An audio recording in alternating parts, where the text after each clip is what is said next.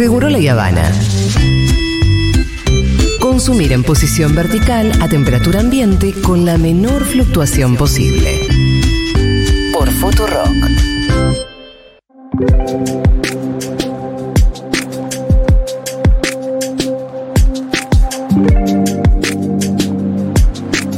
Bueno, se los comentaba hace un ratito, tenemos una visita muy especial, a mí me interesa mucho y creo que nos debería interesar sobre todo eh, en una semana como esta, después de haber conocido las filtraciones del chat de Telegram que revelaban las relaciones absolutamente promiscuas e impúdicas entre el Poder Judicial y Clarín y servicios de inteligencia, eh, reuniéndose cuando realmente no correspondía y además chateando y viendo cómo encubrir la reunión que habían tenido y los posibles crímenes que ellos mismos habían cometido. Em, después de que conocimos esas filtraciones, sucedió acá en Argentina que pocos medios de comunicación, solamente los medios que somos libres, nos atrevimos a hablar del tema. Y esto tiene que ver con dónde está el poder real y la relación directa que el poder real tiene también con esos medios de comunicación. ¿Por qué fuimos justamente los medios que nos sostenemos con nuestras comunidades, los que pudimos publicar todo lo que se conoció en esos chats, bueno, no por casualidad, sino porque la libertad se construye, em, bueno, por lo menos acá de una determinada manera, que es a partir de, de em, que el apoyo y el sostén económico lo genera nuestro público. Esto habla de libertad de expresión, de acceso a la información y de un montón de temas que hoy quiero hablar con mis invitados. Estamos acá con Joseph Farrell, que es embajador de Wikileaks, y Daniela Lepín Cabrera, que es periodista chilena que actualmente se desempeña como coordinadora de campañas por la libertad de Assange, em, un trabajo que realiza por especial encargo de Wikileaks. Em, bueno, bienvenidos a los dos. ¿Qué tal, Joseph, Daniela? ¿Cómo están? Bien, Muy bien, buenos muchas gracias. En una misión que es recorrer Latinoamérica un poco para presentar el caso en concreto de Julian Assange, ¿no es cierto? Y buscar apoyos. eh, o, o la misión tiene algunos otros objetivos?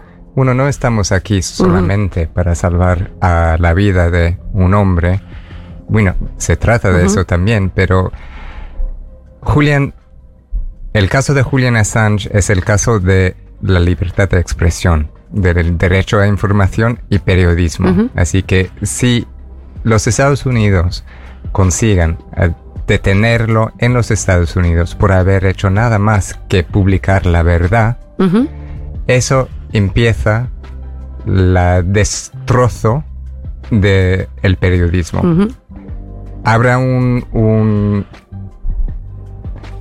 Cuando eso pasa, quiere decir que cualquier país del mundo puede detener a cualquier periodis- periodista, también del mundo, Claro. si hace publica algo que sea verdad que no le guste. Por ejemplo, el gobierno de China puede sacar a un argentino que ha publicado algo sobre China que a ellos no les apetece. Claro. Así que sí estamos aquí para salvar la vida de Julián, pero... Y eso se representa de- otras cosas, se- ¿no? Se, se trata de más. Sí. Hoy vienen por él, Mañana por todos ustedes. Bueno, sí, lo tenemos eh, claro. Este es un país también donde hay, em, como lo presentaba hace un ratito, ¿no? Eh, un poder real que es proviene sobre todo de los grandes medios de comunicación acá en este país que últimamente vienen digitando los movimientos del poder judicial que al mismo tiempo, bueno, eh, son los que terminan encarcelando, ¿no? En nuestros casos, a líderes populares o bien a periodistas que deciden eh, contar la verdad. Bueno, cuéntenme cómo les estuvo yendo. Ustedes ya se juntaron con Gustavo Petro. Sí. ¿Cómo fue esa reunión? Bueno, sí, en, en mi condición de Sí. coordinadora puedo decir que eh, fueron reuniones muy productivas. Eh, tuvimos encuentros que para nuestra, para nuestra mm, gira eh, son muy importantes. Eh, la recepción absoluta de los presidentes, la solidaridad expresada Sí. en, sus, en sus palabras, la disposición a colaborar. Y la comprensión, ¿no? De la Sí, gravedad. Sí, comprender el sentido de urgencia, Sí. principalmente. Esto es un tema que, que es ahora, está pasando ahora. En cualquier momento podemos tener a Julian en un avión en Ujú. dirección a Estados Unidos y eso es una situación que evidentemente los presidentes pudieron entender entender y también en ese sentido es que han ofrecido, digamos, su apoyo y solidaridad eh, que a través de nuestros embajadores, de bueno, de Christine y de, y de Joseph, se están canalizando Sí. para, para hacer algo concreto. Hace poco yo preparé una columna sobre el caso de Julian Assange, entonces lo tengo bastante fresco.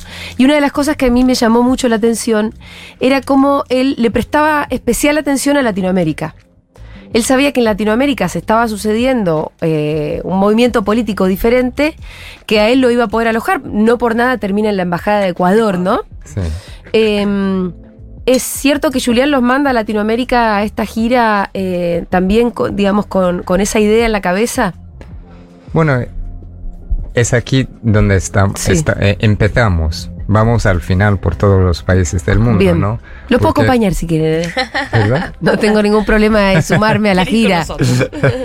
Necesitamos Eh, tantas manos. Sí, Y por supuesto, Latinoamérica ha dado, eh, pues sobre todo el presidente Correa dijo a Julián, bueno, dijo en una Sí. entrevista, algún día vas a necesitar el asilo y la puerta está abierta.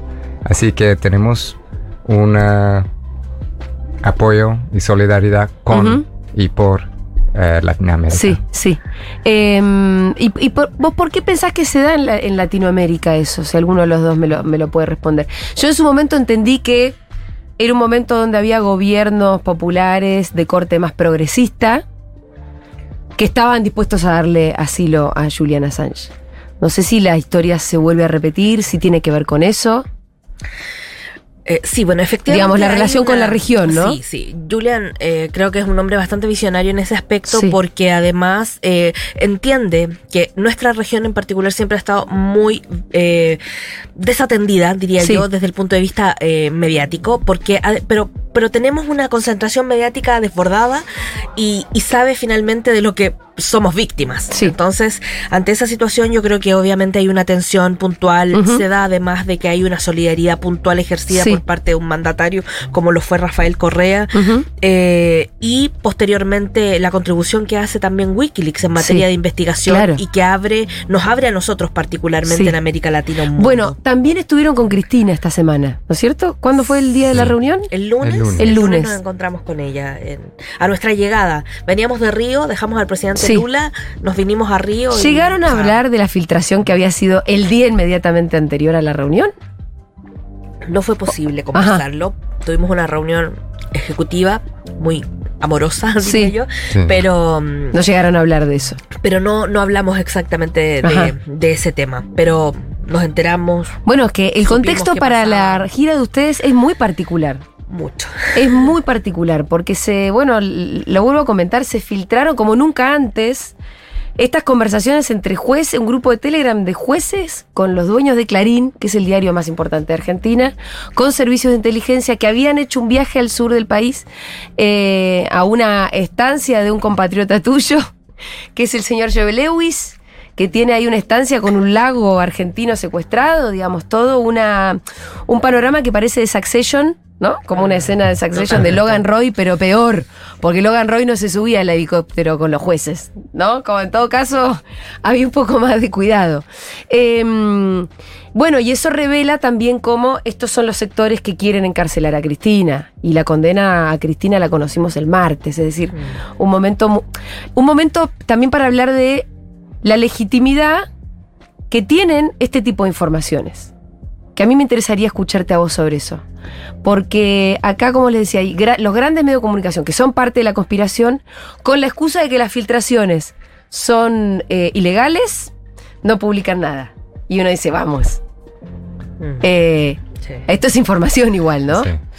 Eh, Al mismo tiempo, qué sé yo, cuando fueron las algunas em, las grandes filtraciones de WikiLeaks, en donde un montón de medios de comunicación hicieron, eh, usaron como fuente a todas esas, esas filtraciones, medios de comunicación muy prestigiosos y todo, nadie lo criticó, ¿no? No, bueno, intentaron. Sí, bueno, algunos sí Intentaron criticaron. de- eh, decir que era ilegal detenerlo y eso es lo, lo que se trata del caso de Julian. La ley que usan es tan amplia que dice que si recibes, recibes, tienes Sí. o publicas, ni tienes que publicarlo, pero solo recibirlo pasi- sí, pasivamente, estás haciendo un crimen. Sí. Así que si tú subas por el eh, página de web de Wikileaks y lees uno de los cables que salieron hace 10 años, tú también. lo estás Estoy incurriendo en un delito.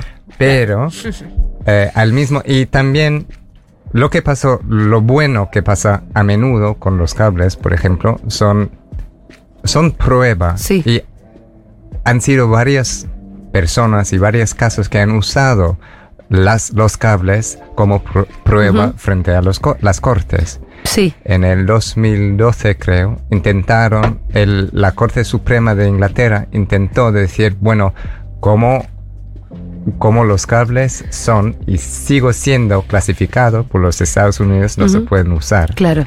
Pero al final, ese... No ganaron con Sí, este... con ese este argumento. argumento. Ajá. Y el- la Corte Suprema lo cambió. Dijo, no, se pueden usar.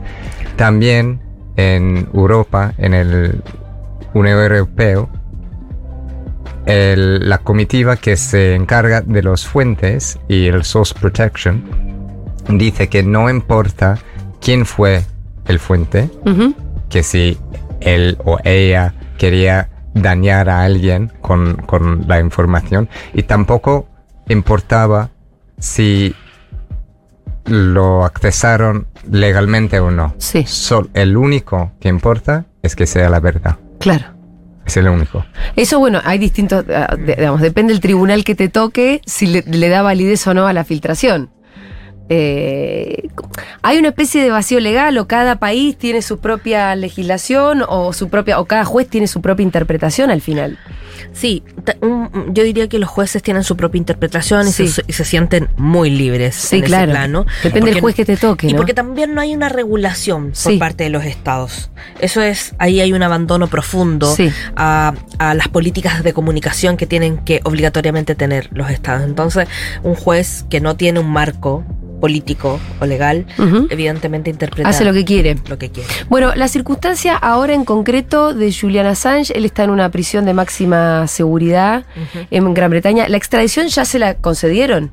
Casi estamos esperando una apelación. Este, por eso sigue estando en la cárcel de Gran Bretaña. Exacto. Sí. Em, eh, Y puede que dicen no.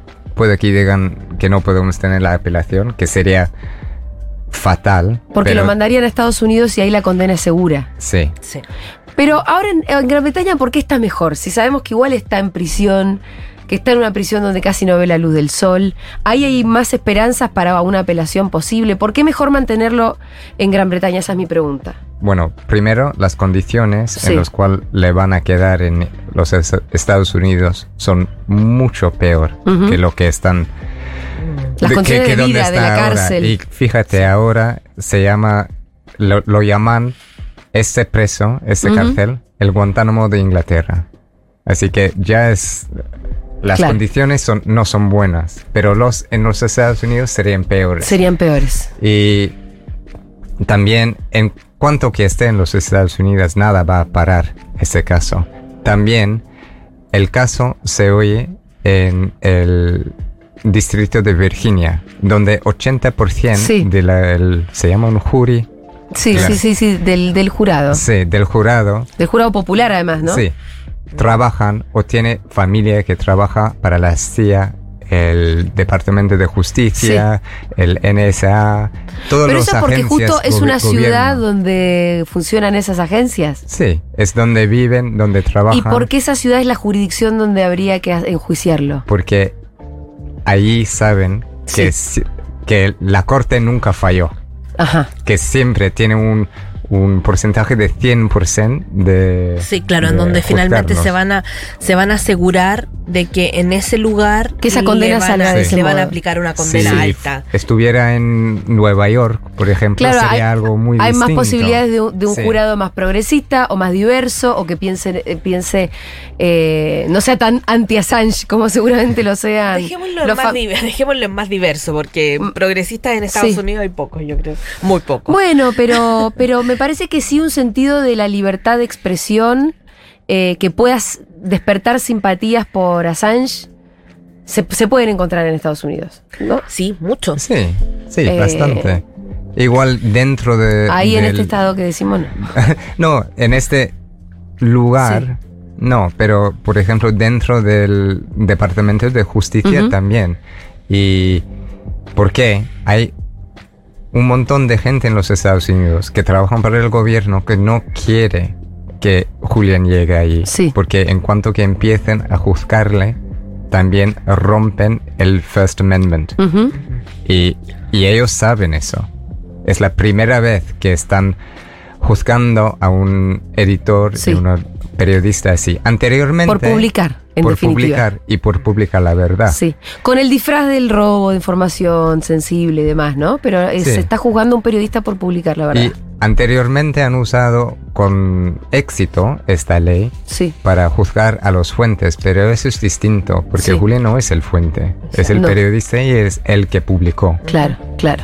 Y la fuente no, bueno, no importa. Eh, hay que también remarcar, digo, para que la gente se ubique de la importancia de Wikileaks, de este caso de Julian Assange, que mm, las cuestiones que se publicaron en su momento tenían que ver con crímenes de guerra, eh, con espionaje, con corrupción, Sí. ¿no? Como grandes temas que realmente tocaban los intereses de los más poderosos. Sí. Eh, y la gente sí. que hizo todos esos delitos se sabe quién son. Ellos no están en un cárcel, No, ellos no están eh, bajo un castigo de proceso, porque eso es lo que pasa con Ujú. Julián, ¿no? Eh, una historia que siempre, bueno, me gusta contar es que cuando estamos publicando los cables en 2010, el National Security Agency contrató a una empresa para hacer un informe de cómo se puede parar a Julian y a Wikileaks. Una de las cosas que dijeron era, mándale a una, un, co- un corte al otro durante 20 años. Sí. Y esos ya llevamos 12 años, que está en un sí, corte preso de otro. un lado al otro, Sí, ¿no? Y eso es el, el castigo, ¿no? El castigo por proceso. Sí, sí. Y así no se puede trabajar, no se Como el puede cuento vivir. de Kafka es como Sí, una cosa de la que no se puede salir. Tal cual. Es abrir un proceso tras otro en distintos lugares y finalmente atormentarlo, matarlo, disciplinarlo Sí, y disciplinarnos sí. a nosotros también. ¿Cómo Y a entiendo que ellos que sí. vienen también. Y a los que vienen, que nadie se Mandar atreva. un mensaje a todos y todas. Sí. Si tú quieres hacer esto, eso es lo que va a Esto es lo que va a pasar. lo interesante es que no, no, no han parado las fuentes. Eso es lo interesante, ¿no? Sí, siempre hay una fuerza de voluntad Sí. que termina venciendo los Y miedos la y el verdad. amedrentamiento, ¿no? Bueno, nosotros nos sentimos un poco parte de eso. Nuestro medio también se construye de manera muy libre, sobre todo porque nuestro sostén económico son nuestros oyentes. Entonces nosotros rompemos con la lógica de los grandes medios de comunicación y sin embargo hay un montón de gente ahí que está, que nos sostiene y que está escuchando y mm, bueno, y forman parte, ¿no? De, de una misma comunidad. Eh, mm, bueno, ¿qué más les puedo preguntar? ¿Qué se puede contar de la reunión con Cristina? Daniela. No, mira cómo se miran los dos. No, bueno, fue una, como dije antes, fue una Sí. reunión muy, muy ejecutiva, muy con- en donde también pudimos percibir su preocupación. Sí, Eh, y la particularidad de que todos nuestros presidentes, por lo menos en América Latina, y digo nuestros porque me siento absolutamente latinoamericana, eh, han, han mostrado la mejor cara de sus propios pueblos. Sí. Y es que han sido muy solidarios, sí, eh, amables en términos Y de recepcionar. Y conocen el caso Sí, claro, mucho. Y sí. eso, y se, y se, inf- se han informado mucho de eso y por lo tanto siempre había una disposición política a apoyar. Lo que puedo decir es que en este caso el- la vicepresidenta eh, fue, diría, muy generosa. sí. Lula también. Sí, Tuvieron la reunión con Lula, todos. les fue muy bien también. ¿Por dónde siguen? Seguimos a Chile-Bolivia, estamos Sí. ahí aj- ajustando las agendas principalmente porque tenemos una, una América Latina muy movida en este momento. ¿Cómo? Con, con lo que yo he, denominado el nosotros no clarinazo. paramos nunca, nosotros no paramos nunca. el clarinazo en Argentina, con, con esta situación que ocurre con la vicepresidenta, muy lamentable, por supuesto. Eh, luego la situación del presidente Pedro Castillo, con, con otra si- Sí. una- un tema bastante eh, complejo para nosotros los Ajá. latinoamericanos, para nuestro, para nuestro contexto político en el que estamos. Y, y bueno, y Chile también, muy movido eh, porque hay un- situaciones políticas puntuales que están ocurriendo hoy día y que hay que saber manejarlas. Entonces también sabemos cuándo de pronto hay que replegarnos un Ajá. poco para luego continuar, eh, pero entendemos también que tenemos que ir en ayuda de, de esta urgente situación que tenemos y que está en nuestra agenda. también. Bueno, muy bien. Desde este espacio bancamos a Julian Assange. Libertad para Julian Assange. Mucha- muchas gracias por haber estado. Daniela Joseph eh, pasaron por acá, embajadores de Wikileaks, Joseph Farrell y Daniela Lepín Cabrera. Muchas gracias. Muchas Gracias. por la visita. Bueno, suerte en lo que les toque. Ya saben, Gracias. cuentan conmigo, ¿eh? Cuentan Muchas conmigo. gracias. Ya venimos. gracias.